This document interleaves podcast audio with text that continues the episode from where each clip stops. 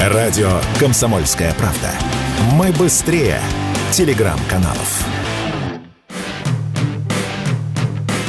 В Telegram заработала новая функция – истории, или как их обычно называют, Stories. Обновление появилось в App Store и Google Play. Такую функцию основатель Telegram Павел Дуров анонсировал еще в конце июня. Тогда он назвал это новой эрой в Telegram и заявил, что сделал это по запросам пользователей. Теперь они, а точнее пока только те, у кого есть премиум аккаунт, смогут делиться историями со своими подписчиками или близкими друзьями. Как и в других соцсетях, пользователь может выбрать, кто сможет просматривать сторис, в том числе выбирая отдельные контакты контакты. Сама функция истории далеко не нова и встречается уже в нескольких соцсетях. Таким образом, Telegram все больше приближается к статусу квази-соцсети, рассказал радио «Комсомольская правда» ведущий аналитик Mobile Research Group Ильдар Муртазин.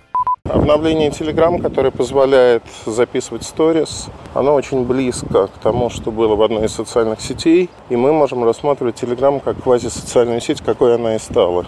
Это каналы, это возможность делиться теперь фотографиями, мыслями. А, я думаю, что это будет популярная вещь. Конечно, это не станет социальной сетью, но все, что делает Telegram, это квази. Это разный набор инструментов, это разные вещи. И в таком качестве, на мой взгляд, мы получаем очень-очень неплохой инструмент, который будет востребован и популярен.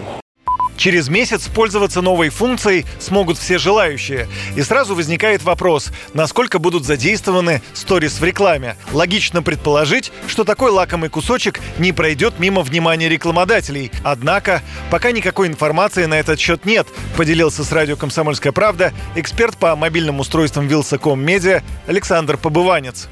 Реклама сама по себе в Телеграме существует и показывается отдельными блоками для непремиум пользователей, но при этом, возможно, и подобная какая-то схема будет использована и в этих самых историях. Но, опять-таки, да, пока со стороны Телеграма никаких заявлений на этот счет не было, поэтому только догадки. Телеграм, ну, на мой взгляд, он и так очень сильно перегружен, потому что там есть личная переписка, есть каналы, есть чаты. Функция забавная, мне кажется, но складывается ощущение, что тут поиграем с ней там недельку-две месяц, и и все, потому что Телеграм это не про образ жизни, Телеграм, мне кажется, это более такой удобный, просто функциональный инструмент для переписки и общения.